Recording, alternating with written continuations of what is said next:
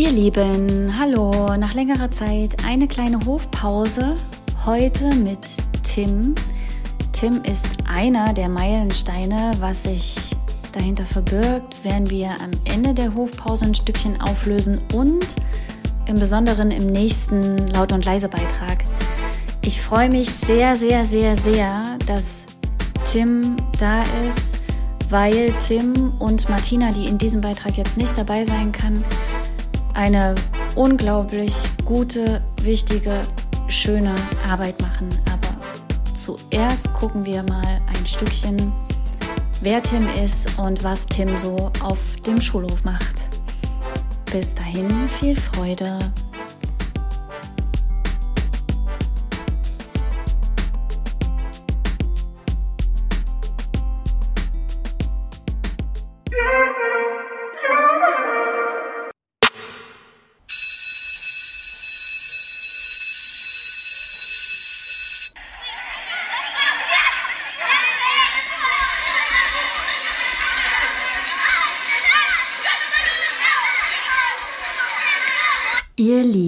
hallo, schön, dass ihr dabei seid in dieser heutigen Hofpause. Aufgrund der aktuellen Bedingungen sehe ich den Tim oder sehen wir uns aber nicht persönlich, sondern wir telefonieren miteinander und der Tim ist noch nicht in der Leitung, aber gleich.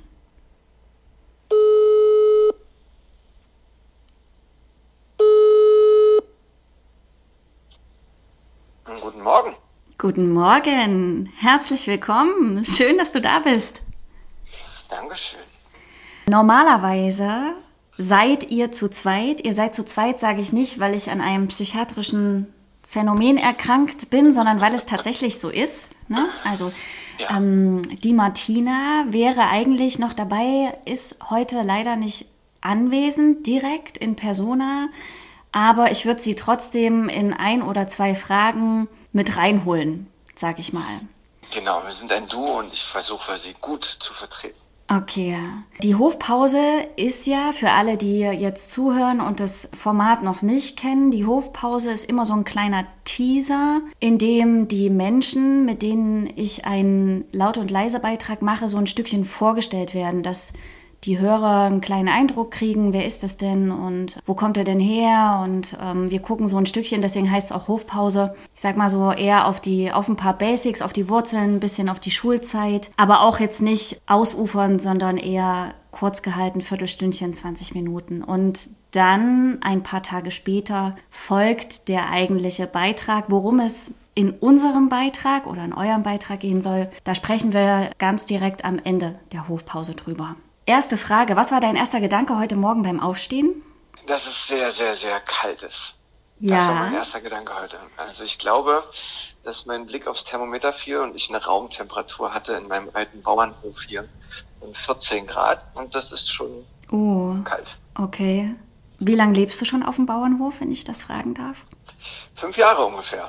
Wie, und wie kam es dazu? Ich meine, das ist ja jetzt nicht so ganz, ganz üblich. Nee, das ist richtig. Aber ich bin ähm, eine Weile lang äh, von Jena aus immer auf der Suche gewesen nach einem alten, schönen Häuschen, Fachwerkhäuschen äh, in einer dorfähnlichen Gemeinschaft und stand irgendwann mit dem Hund äh, vor dem Tor und dachte, das könnte es eigentlich sein. Hm. Und wie der Zufall es so wollte, stand das genau dieses Objekt zwei Wochen später zum Verkauf. Siehst du, gibt keine Zufälle. Vielleicht gibt es keine Zufälle, das kann schon sein. Du hast erzählt, ihr heizt auch noch richtig mit Kohle. nee, mit Holz. Äh, mit Holz, entschuldige. Aber ihr habt halt einen Ofen. Nicht hier mit Genau. mal das Knöpfchen drehen und dann wird's warm, sondern da steckt ein bisschen Arbeit dahinter. Genau, theoretisch gäbe es die Möglichkeit, ähm, das Knöpfchen zu drehen zur Not, aber hier steht in der Mitte von mehreren Räumen sozusagen ein großer Kamin und der versorgt uns mit schöner, knisternder Wärme. Schön. Romantisch in der Idee, sportlich in der, In der Umsetzung, Umsetzung. Hm. und ganz selten auch mal ein bisschen nervig, aber eigentlich ähm, genauso, wie ich das gerne habe. Hm. Also Hab- sehr freiwillig ist das so. Hm. Habt ihr Tiere?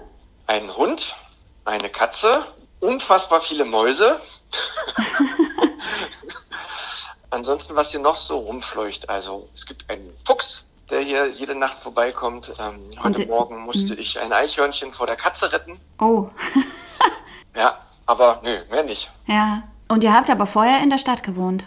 Richtig. Welchen, genau. Unterschied, welchen Unterschied macht es für dich jetzt mit der Erfahrung, die du hast, in der Stadt zu leben und auf dem Land zu leben? Also ich sag mal in der körperlichen, seelischen, geistigen Auswirkung? Oh Gott, die Unterschiede sind enorm. Ich merke zum Beispiel immer, wenn ich in der Stadt bin, wie groß der Stresspegel, die Lautstärke und äh, die Hektik ist. Mhm. Das fängt mit der Parkplatzsuche an, geht über dieses dauerhafte Hintergrundrauschen von Verkehr und äh, vor allen Dingen Sirenen. Ich habe das Gefühl, immer irgendeine Sirene ist immer an. Mhm. Dafür hat natürlich die Stadt auch Vorteile im Sinne von Nahversorgung. Also hier in dem kleinen Dorf, in dem ich lebe, da gibt es nichts außer Zigarettenautomaten. Mhm.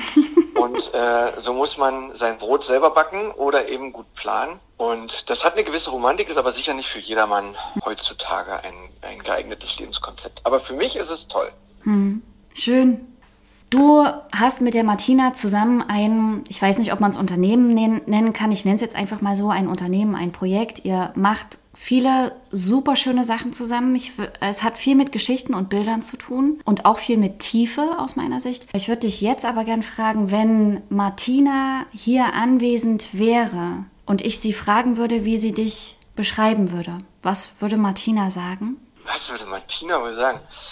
Ich denke, sie würde sagen, dass ich ein vergleichsweise fröhlicher Typ bin, der sehr offen ist und der in einer gewissen Form ähm, in seiner Arbeit davon lebt, dass er einen Zugang zu den unterschiedlichsten Menschen schafft, so dass sie ihm mit Leichtigkeit vertrauen können. Wow. Ich denke, das würde sie wahrscheinlich sagen. Okay. Freundlicherweise würde sie das sagen. und wie ja. würdest, wie, wie beschreibst du Martina? Martina ist ein Mensch, der mehr Talent in sich hat, als er wahrnehmen kann und der sich wahnsinnig schnell entwickelt und dem es gelingt, Geschichten zu visualisieren auf eine Note, die persönlich und individuell ist. Schön. Und im Vergleich zu vielen anderen bildenden Künstlern oder Künstlerinnen, die Bilder malen, hat Martina das Talent, dass sie nicht einen Stil hat, mhm. sondern dass sie in der Lage ist, die Persönlichkeit von den Menschen, von denen wir Geschichten erzählen, in irgendeiner Form, in der Art und Weise und in diesen Bildern wiederzuspiegeln. Mhm. Schön. Ja. Wenn du so in deine Geschichte guckst, ne, in deine Geschichte des Aufwachsens und so ein bisschen an die Schulzeit denkst, was fällt dir da oder was ist dir da noch besonders in Erinnerung aus dieser Zeit? Ich war an einer sehr, sehr großen Schule in der äh, es wenige sehr gute Lehrer und Eckpfeiler gab, mhm. die mich wirklich auf eine, auf eine gewisse Art geprägt haben, in der aber Individualität und ich sag mal individuelle Förderung wahrscheinlich schlichtweg gar nicht möglich war. Mhm. Und da ich mich mit Autoritäten, vor allen Dingen die, die aus Prinzip an den Tag gelegt werden, schon immer sehr schwer getan habe, habe ich ein sehr ambivalentes Verhältnis und ich denke, das würde wahrscheinlich den Lehrern dort genauso gehen. Also mit manchen kam ich sehr, sehr gut klar und mit anderen wiederum nicht. Mhm. Also für mich schwingt nach, dass in dieser Schule ich mich nur sehr wenig wohl gefühlt habe, da es aufgrund der Masse einfach versucht wurde, dass alle irgendwie auf einen Nenner kommen und da bin ich oft durchs, durchs Raster gefallen. Ich bin einigermaßen ganz gut durchgekommen, aber ich hatte, wie gesagt, mit Autoritäten größere Probleme und auch äh, einen relativ kreativen Umgang mit Rebellion. Deswegen ist die Schulzeit gemessen an der Jugendlichkeit und an den Freunden eine schöne Erinnerung, gemessen an den Schulapparat an sich äh, eine eher weniger schöne Erinnerung. Hm. Was bedeutet, ich hatte einen kreativen Umgang mit Rebellion? Gibt es da ein Beispiel, was du noch irgendwie, äh, was du ohne mit der Wimper zu zucken an der Stelle äußern kannst? Ja, da gibt es einige Beispiele. Ich habe zum Beispiel mal eine Mathe auf, Mathearbeit schreiben müssen und äh, ein Auto hingemalt und geschrieben. Die restlichen Antworten befinden sich im Kofferraum. Oder ich habe einen Deutschlehrer in seinem Aufsatz damit konfrontiert, dass ich seine Aufgabenstellung für unangemessen halte und da mir, daher mir selbstständig eine neue stelle. Okay, und wie war die Reaktion des Lehrers? Ja, eben, ebenfalls ambivalent. Hm? Manche konnten ganz gut damit umgehen und manche sind damit sehr nüchtern umgegangen und manche haben sich auch persönlich angegriffen gefühlt. Hm. Also Bei dem Verändern der Aufgabenstellung habe ich trotzdem noch eine halbwegs okay Bewertung bekommen, weil ich die Aufgabenstellung falsch verstanden habe und in der Folge Folgefehler hatte. Mhm, okay. du hast ja selber auch ein Kind. Ja. Ist das, schon in der Schule? Das ist schon in der Schule, ja. Das besucht die zweite Klasse. Okay. Und wenn du so, also ich, ich finde ja immer als Elternteil ist es ja auch nochmal was anderes, wenn man so mit seiner eigenen Geschichte dann vor den Kindern steht und um, ich sag mal, um die auch Ambivalenz, so wie du sagst, von Schule weiß und auch darum, dass Schule vielleicht auch nicht immer die besten Geschichten von den Kindern erzählt, so. Was ist das, von dem du sagst, das ist dir so wichtig, dass dein Kind das an der Hand und im Herz behält? Naja, es ist mir wichtig, dass es eine gute Mischung gibt. Also eine gute Mischung zwischen einer verantwortlichen, selbstverantwortlichen Einstellung zu dem, was gemacht werden muss und zu dem, was vor allen Dingen gelernt werden muss und aber auch einer individuellen Art und Weise damit umzugehen. Also mir ist wichtig, dass sie versteht, dass sie für sich lernt und nicht für mich oder den Lehrer oder die Noten oder ihre Mitschüler. Und mir ist wichtig, dass sie eine gewisse Fehlerkultur entwickelt, im Sinne von, dass Fehler kein Urteil sind über sie und ihre, ihre Leistungsfähigkeit oder charakterliche Mensch, Menschenwert, sondern Fehler im Sinne von, das sind Gelegenheiten zu lernen und dazu zu lernen und sich zu entwickeln. Und ich denke, da, da fehlt es in diesem Schulapparat ganz insgesamt, sowohl damals als auch heute. Und das möchte ich ihr gerne mitgeben. Hm. Mutig zu sein, sich was zu trauen, Fehler zu machen, Fehler zu suchen und eben einen guten Umgang damit zu finden hm. und zu verstehen, dass man für sich lernt und nicht für andere. Hm. Und wenn du, die Frage habe ich bis jetzt auch fast allen gestellt, wenn du ein oder zwei Fächer erfinden könntest, von denen du sagst, die sind super wichtig in der Schule. Da ist, also das ist wichtig, dass die Kinder das an die Hand kriegen. Welche wären das? Oder welches wäre das? Das wäre in jedem Fall das Fach Glück. Mhm. Das gibt es schon als Pilotprojekt, zum Beispiel an der Schule, die meine Tochter besucht. Mhm. Und das finde ich ganz wichtig und gut. Und dort lernt man eben verschiedene Dinge, die das Glück beeinflussen. Das beginnt bei Medienkonsum und dem Umgang mit Werbung und Werbebotschaften mhm. und geht über, wie reflektiere ich mich? Wie kann ich mich gut um mich kümmern? Was, was tut mir eigentlich gut? Was bin ich eigentlich für ein Typ? Mhm. Wie kann ich mich pflegen, wenn es mir nicht gut geht? Wie kann ich präventiv dafür sorgen, dass ich gar nicht erst in so einen Abwärtsstrudel komme? Was braucht mein Körper, was braucht mein Geist, was braucht meine Seele. Und das Fach wäre mir wichtig. Und das zweite Fach wäre auch keine neue Erfindung, sondern eher eine gewisse Art von Weiterentwicklung. Und zwar bin ich gerade jetzt in diesem letzten Corona-Jahr wirklich einigermaßen erschrocken darüber, wie wenig Wissen und Verständnis es für das politische System in unserem Land gibt. Also mhm. Demokratie, wie die eigentlich funktioniert, wie man seine Meinung geltend machen kann in, in ordentlichen Bahnen, wie man mitwirken kann. Das ganze Demokratieverständnis müsste grundauf offensichtlich ganz anders vermittelt werden, weil man sowohl in der Generation über mir, in meiner, als auch in den darunter sieht, dass die Lücken da riesig sind. Hm. Was meinst du mit den Lücken? Na, diese, diese, dieser fatale Gedanke, ähm, die da oben und wir hier unten und wir können, man kann ja eh nichts ausrichten und so weiter. Dabei hm. ist äh, sowohl in Sachen Konsum hm. als auch in, in anderen Dingen äh, die Mehrheit sozusagen die Achillesferse. Also wenn wir etwas verändern wollten, könnten wir das. Und dieses, dieses Obrigkeitsdenken und diese angenommene Willkür, die da vermutet wird, die ist einfach, die entspricht nicht den Tatsachen. Also mhm. bei aller berechtigter Kritik entspricht sie trotzdem nicht den Tatsachen. So einfach ist es nicht. Der Versuch, ganz komplexe Dinge zu vereinfachen und runterzubrechen, der wird dem nicht gerecht. Mhm. Und der, der basiert äh, sozusagen aus der Not heraus, weil es da einfach eine ganz große Lücke gibt. Mhm. Und darauf bezogen sollten aus deiner Sicht Kinder in der Schule was an die Hand bekommen? Ich sehe das so, dass die erste Verantwortlichkeit für die Entwicklung von Kindern gar nicht in der Schule beheimatet ist, sondern erstmal im eigenen Elternhaus. Mhm. Ich finde, da wird auf die Schule viel zu viel soziale Aufgaben abgewälzt und nicht wahrgenommen, weil das im eigenen Leben keinen Platz hat oder weil man auch nicht weiß wie. Und ich denke, die Schule ist dafür da, äh, ein Grundbasiswissen zu vermitteln und dann ähm, ein breites Spektrum von Möglichkeiten darzustellen, in denen man sich ausprobieren kann, in denen man erste Schritte gehen kann und in denen man dann auch, ja, ich sag mal, professionell gefördert wird. Mhm. Und darüber hinaus oder Teil davon ist eben auch eine gewisse Vorbereitung aufs Leben. Ob das jetzt äh, der Mathe-Grundkurs ist, Geografie oder politische Bildung, also das Vermitteln eines Allgemeinwissens. Und ich würde mir wünschen, dass da das praktische Leben ein paar größere Elemente darstellt. Mhm. Also das fängt an mit, mit einfachen Dingen wie finanzieren wir eigentlich unsere Gesellschaft über ein Steuersystem? Wie mhm. funktioniert das? Warum gibt es Mehrwertsteuer? Mhm. Was hast du für Rechte, wenn du kein Geld hast? Mhm. Was kannst du da tun? Was kannst du tun, wenn du eine Ausbildung möchtest? Was kannst du tun, wenn du, wenn du einen verrückten Traum nachgehen möchtest? Und da gibt es große Anlaufstellen und vielfältige Anlaufstellen, die einfach nicht genutzt werden, weil sie nicht vermittelt sind. Finde ich auch. Das ist genau das, was es, nicht was Kinder, sondern was Menschen an sich brauchen. Einfach ein, also einen Bezug auch, so ein Stückchen. Ne? Du hast gesagt, dass es praktischer ist, einen Bezug zu den Dingen, Bezug zu dem, meinem Umfeld auch herzustellen, in dem ich unterwegs genau. bin. Ja. Zur Lebensrealität in, ja. in jedem Sinne. Ja. Tim, der kreative Umgang mit der Rebellion und alle anderen Dinge, die so in deiner Geschichte unterwegs waren, was davon ist bis heute geblieben? Also wo bist du noch genau, sicherlich nicht genauso wie in der achten Klasse, aber so von der Haltung her? Und was hat sich verändert? Das ist eine große Frage. Ja.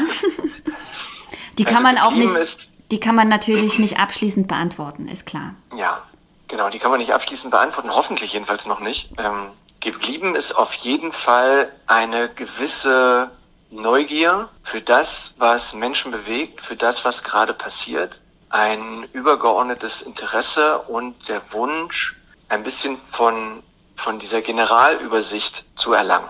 Also ich möchte gerne verstehen, warum die Welt so ist, wie sie ist. Ich möchte sie in ihrer Komplexität verstehen und ich interessiere mich dafür, welche Stellschrauben es da gibt, was man machen kann und wie die Dinge zusammenhängen. Hm. Das ist auf jeden Fall geblieben und das hatte ich schon damals. Hm. Was sich verändert hat, ist noch der viel größere Teil, nämlich das Bewusstsein für sich selbst also was kann ich eigentlich? Was möchte ich eigentlich? Was möchte ich nicht mehr? Was kann ich nicht? Was schafft mir inneren Frieden? Was sind die Dinge, die ich zwar erkennen und verstehen kann, aber nicht ändern? Und was sind die Dinge, die ich äh, aktiv verändern kann?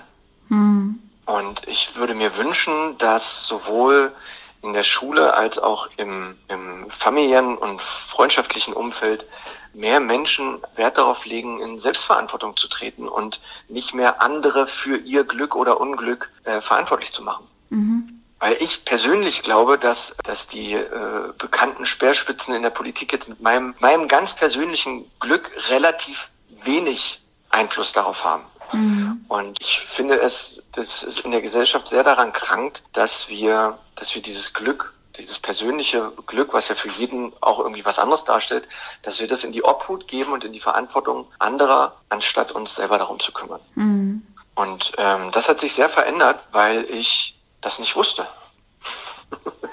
ich war sozusagen ein etwas orientierungsloser Daseinssepper, der auf ähm, ja, auf verschiedenen Feldern sich ausprobiert hat und herumgesprungen ist, aber auf der Suche war nach Wurzeln. Mhm. Nach Wurzeln und nach Flügeln. Und es hat einfach eine ganze Weile gedauert. Mhm. Das ist jetzt auch schon viele Jahre her. Diese Wurzeln zu finden. Und ich glaube, ich habe einfach lange versucht, das im Außen irgendwo zu finden und jetzt vor ein paar Jahren endlich begriffen, dass das nur in einem selbst zu finden ist. Mhm. Und damit kehrt eine Ruhe ein und ein, ein innerer Frieden. Und dafür bin ich sehr froh und dankbar. Also ich bin keiner von denen, der gerne nochmal 20, 15 oder mhm. 10 Jahre alt wäre. Mhm. Auf gar keinen Fall. Mhm. Ähm, super schön, dass du das so sagst, weil das ein ganzes Stückchen, also in, in mein Thema ist, beziehungsweise auch äh, ein ganz großes Thema bei uns im Freundeskreis, Verantwortung für sich selbst. Also sicherlich gibt es, gibt es bestimmte Dinge, auf die habe ich nicht direkten Einfluss. Aber es gibt unglaublich viele, auf die habe ich Einfluss. Und im Besonderen, das, da geht's halt ja los, habe ich auf die Haltung, die ich habe, Einfluss und darauf, wie ich wie ich Glück für mich definiere, wie ich mich fühlen will, auf meinen, du hast gesagt, inneren Frieden. Und das finde ich auch so, so wichtig, dass man einfach das, oder was heißt man, also dass die Menschen eher mal dahin gucken und merken oder sich so ein Stückchen aus diesem Abhängigkeitsmodus rausbewegen und aus diesem, ich nehme jetzt mal, das ist nicht so ein ganz schönes Wort, aber aus dieser Opferhaltung eher dahin, dass sie Dinge erschaffen für sich. Ne? Und dass sie sich dessen ja. auch bewusst werden, dass sie die Dinge jeden Tag erschaffen. Ja, erstens das, aber es beginnt noch viel früher und viel größer, nämlich mit den eigenen Gedanken. Und genau. die werden zu Gefühlen. Und das, was man denkt, das fühlt man auch. Und wenn man das umkehrt, kann man seine Gefühle sozusagen dahingehend beeinflussen, indem man seine Gedanken lenkt. Und das, damit ist jetzt nicht gemeint, sich was vorzugaukeln oder einzubilden, ja. sondern verschiedene Perspektiven einzunehmen und eine gewisse Haltung an den Tag zu legen. Und Haltung und Rückgrat und so, das sind diese Dinge, an denen es gerade mangelt. Und das sieht man jetzt in diesem wirklich verrückten Corona-Jahr, das ja fungiert wie so ein Brennglas und offenlegt in den Familien, in den Menschen, in den Haushalten, in den Betrieben, in dem System, in der Gesellschaft, äh, woran es mangelt. Mhm. Und wenn da jeder ein bisschen mehr Verantwortung für sich übernehmen würde und dann auch für die anderen, ja. dann wäre viel getan. Ja, ich finde, das ist an dieser Stelle ein gutes Schlusswort für, okay. für die Hofpause, für den Teaser. Ich, ich würde die allerletzte Frage gern Martina stellen, die du jetzt natürlich nur stellvertretend beantworten kannst. Aber wir haben ja einen Laut- und Leise-Beitrag geplant. In diesem Laut- und Leise-Beitrag soll es um dich und Martina und das, was ihr macht, gehen. Also es soll um, ich sage es jetzt nochmal, um euer Unternehmen gehen, um die Geschichten und um die Illustrationen, die damit verbunden sind. Aber wenn Martina jetzt da wäre und ich Martina fragen würde, beschreib mal in zwei oder drei Sätzen, was ihr tut und worum es geht, was würde die sagen? Die würde sagen, dass wir zu der Erkenntnis gekommen sind vor ein paar Jahren, dass jeder eine Geschichte hat, die es wert ist, erzählt zu werden. Und genau das tun wir. Wir erzählen die Geschichten von ganz normalen Menschen für sie ähm, aus Aufarbeitungszwecken, aus Rückblicken, aus Meilensteinsetzungen und genau das tun wir. Voll schön. Genau, ihr seid nämlich die Meilensteine. In, wir sind die Meilensteine. Ihr seid so die Meilensteine in verschiedener Hinsicht. Ähm, in verschiedener Hinsicht, ja. Ich steige in der äh, Hofpause immer mit Ja, Nein, weiß nicht, oben, unten, rechts, links Fragen aus. Die würde ich dir noch stellen, bevor wir Adieu sagen. Mhm. Los geht's. Los geht's. Schnee oder Regen? Schnee. Camping oder Hotel? Camping. Große Worte oder große Taten? Große Taten. Krimi, Komödie oder Drama? Drama. An Kindern ist das Beste? Die Reinheit. Fallschirmsprung oder Heißluftballon? Heißluftballon. Das Wichtigste im Leben ist? Innerer Frieden. Das zweitwichtigste im Leben ist? Liebe. Diese Welt braucht dringend mehr Liebe und mehr inneren Frieden. ich bin dankbar für meine Geschichte, weil. Bin ich nicht. Ich könnte jetzt natürlich das antworten, was auf der Hand liegt, weil man dann nicht so wäre, wie man jetzt ist. Mhm. Aber das stimmt nicht. Mhm. Ich bin nicht dankbar für meine Geschichte. Ich hätte es mir anders ausgesucht, hätte ich es mir aussuchen können. Okay. Danke, dass du da warst, Tim. Das war voll gut. Danke. Ab in den Unterricht. Ab in den Unterricht, genau. Wir hören uns in ein paar Tagen. Bis so dann. Machen wir's. Ciao. Tschüss.